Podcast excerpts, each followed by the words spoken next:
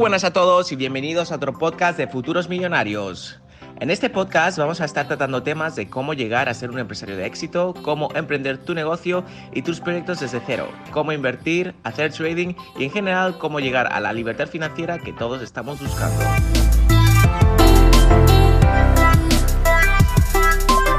Voy a estar publicando podcast semanalmente, así que te invito a que seas parte de la comunidad de Futuros Millonarios y te suscribas para no perderte ni un solo episodio, que estoy seguro que te ayudará a conseguir tus objetivos a corto plazo. Ahora sí que sí, que empiece el podcast.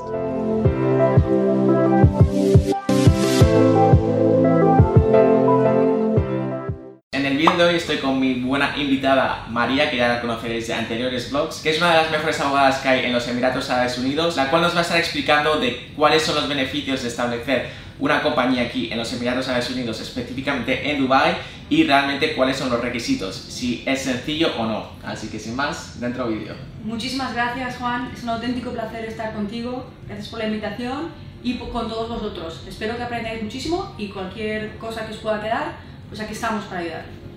Así que yo creo que lo mejor para empezar el vídeo sería explicarles un poco cuál es el tipo de empresas que podemos crear, cuáles son los beneficios y en general por qué deberíamos de crear una empresa en los Emiratos Árabes Unidos, sino por ejemplo en los Estados Unidos, en España o en cualquier país de Latinoamérica. Bueno, el motivo fundamental por la que las empresas llegan a, Emiratos y sobre todo a Dubái eh, es que no se pagan impuestos. No hay impuestos a nivel, a nivel mercantil, las empresas no pagan y a nivel individual, ¿no? a nivel individuo, tampoco pagamos lo que se conoce como el IRPF. ¿no? Eh, tenemos un impuesto eh, que se puso hace poquito, en, enero de 2018, que se paga IVA, un 5% eh, sobre servicios. Pero a nivel general no se pagan impuestos. Entonces esto es muy atractivo. No solamente es atractivo a nivel de, imposición, porque para llegar a ese punto tienes que facturar, sino que es un mercado a, Oriente Medio. En eh, Dubai, y, y, por eso hago hincapié en Dubai, Dubai es un lugar donde, donde tienes opciones para estructurarte. Normalmente, en su día, para montar una empresa en Emiratos, había que tener un socio local, que, al cual le dabas el 51% del poder político de la empresa. A nivel económico se puede ya rebajar a un 20%, ¿vale?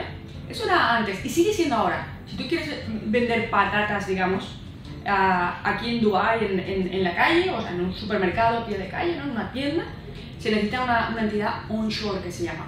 Entonces ahí sí que se necesita un socio, un socio local. Pero hay algo interesante que son las zonas, eh, las zonas francas y las hay genéricas, por ejemplo, Jebel puedes tener todo tipo de licencias. Eh, o las hay para realizar todo tipo de actividades. O las hay más específicas, como Dubai Healthcare City, donde se agrupa las empresas en el sector médico. O Academic City, eh, pues, universidades, educación, etc. o, Media City, Media, ¿no?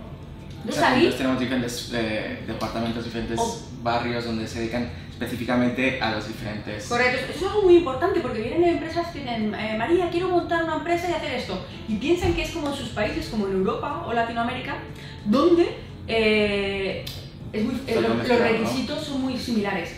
Tú en el objeto social de la empresa puedes meter tu, tu, tu, un montón de cosas. Aquí no. Aquí el objeto social es muy chiquitito. Cierto. Entonces hay que conocer muy bien lo que vas a hacer desde, desde muy pronto, ¿no? Exacto, porque para cada negocio necesitas una licencia específica. Tú no puedes hacer, por ejemplo, desarrollo de marketing o como una actividad dentista, por así decirlo, ¿no? Luego, Tienes que tener una licencia para cada cosa. Exacto, y hay, y hay actividades, tú tienes una licencia y luego esa licencia puede tener, puede, puede tener varias actividades. Ahora, las que se pueden mezclar, o sea, combinar y no, hay que, hay que mirarlo. Yo como le digo a los clientes, digo, aquí montar una empresa es como, dependiendo de lo que vayas, de la actividad, podemos ir a una zona franca o podemos ir a, al, Dubai Economic Department, Abu Dhabi Economic Department.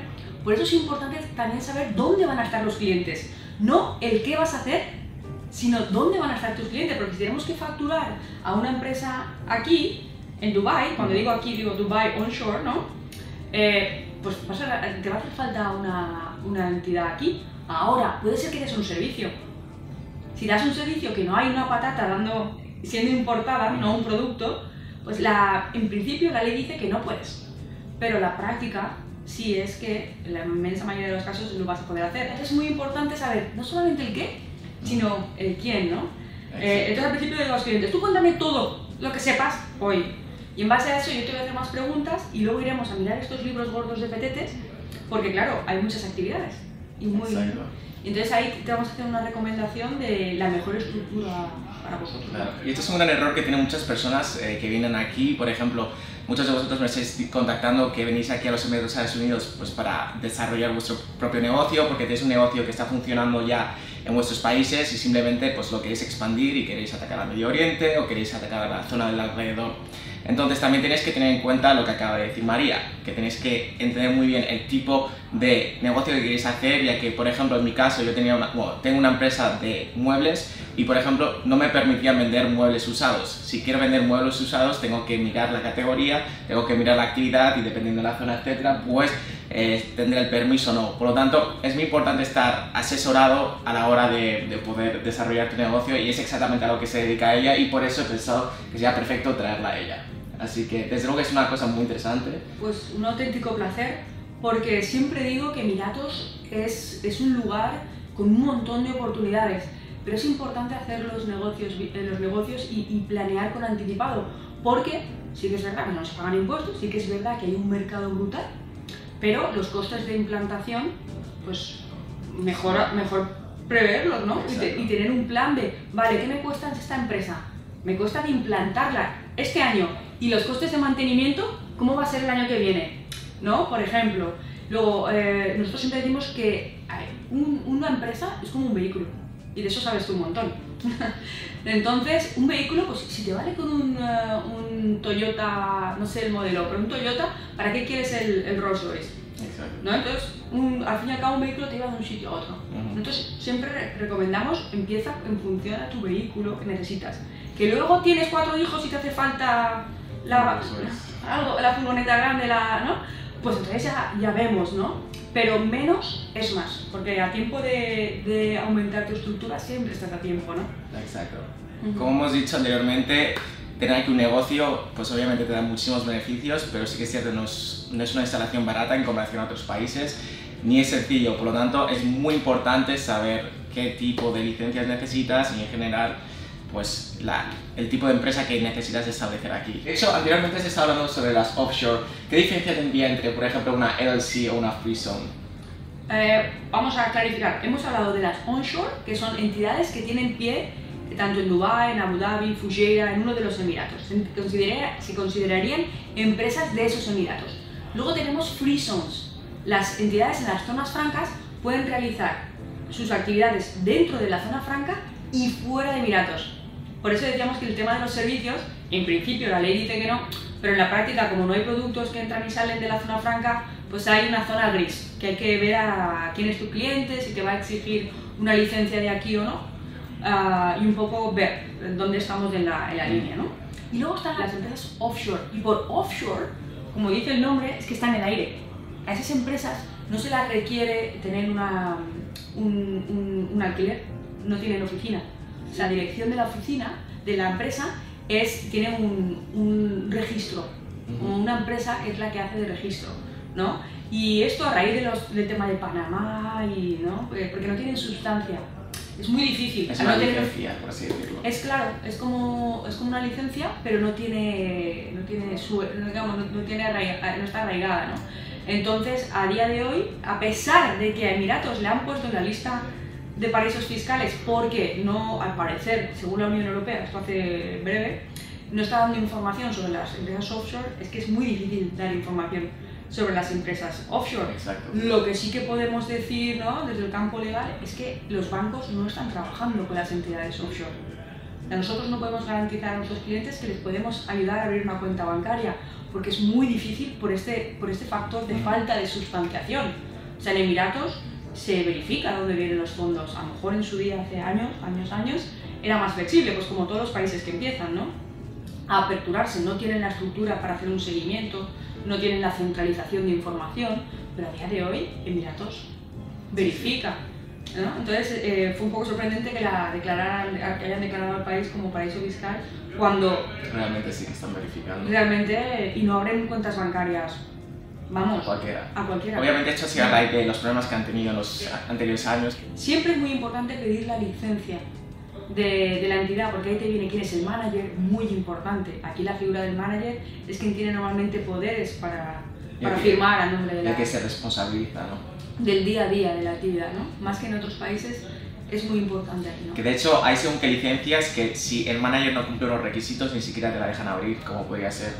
Eh, anteriormente también abrí una compañía de, de vacation homes que está relacionada con el mundo del real estate, bienes y raíces que sería pues, el alquiler de, apartamentos a corto plazo. Entonces para ello necesitas ser un manager que tuviera dos años de experiencia y, y que tuviera una carrera en el, en el sector del turismo. Por lo tanto no es tan sencillo abrir según qué licencias porque se aseguran de que como son actividades que son un poco arriesgadas, pues necesitas tener un manager que sea completamente responsable y que al fin y al cabo dé la cara Correcto, correcto. O sea, en, en, esta actividad, por eso decíamos del libro gordo de PTT, porque ahí vemos la actividad y los requisitos. Puede haber requisitos de cara a la autoridad o lo que llamamos external approvals. Hay actividades que son tan peligrosas que necesitas una, una, una, una aprobación o una luz verde de la policía. Por ejemplo, ¿no? Uh, si son restaurantes, pues imaginaos, ¿no? El, el, el, lugar tiene que cumplir unas medidas de seguridad, ¿no? Por ejemplo, hablando de abogados, ¿no? Si quieres abrir un despacho, pues tienes que tener, obvio, una, un, diploma, necesitas tener... Y unos años de experiencia. Cualquier actividad que requiera un poco de, de, de experiencia, ¿no? Eh, pues te va a requerir unos, unos, mínimos años. Incluso en la construcción he llegado a escuchar que te pedían depósitos de hasta medio millón o según qué proyectos, con los proyectos con los cuales estés trabajando. La licencia de alcohol. Exacto, o, la, o, la, de shisha. O la de shisha, correcto. Necesitas un depósito eh, financiero para asegurarse pues no se la dan a cualquiera, claro. al cabo. a veces los clientes vienen y te dicen, María, quiero abrir un restaurante. Luego empiezas a hacerles preguntas.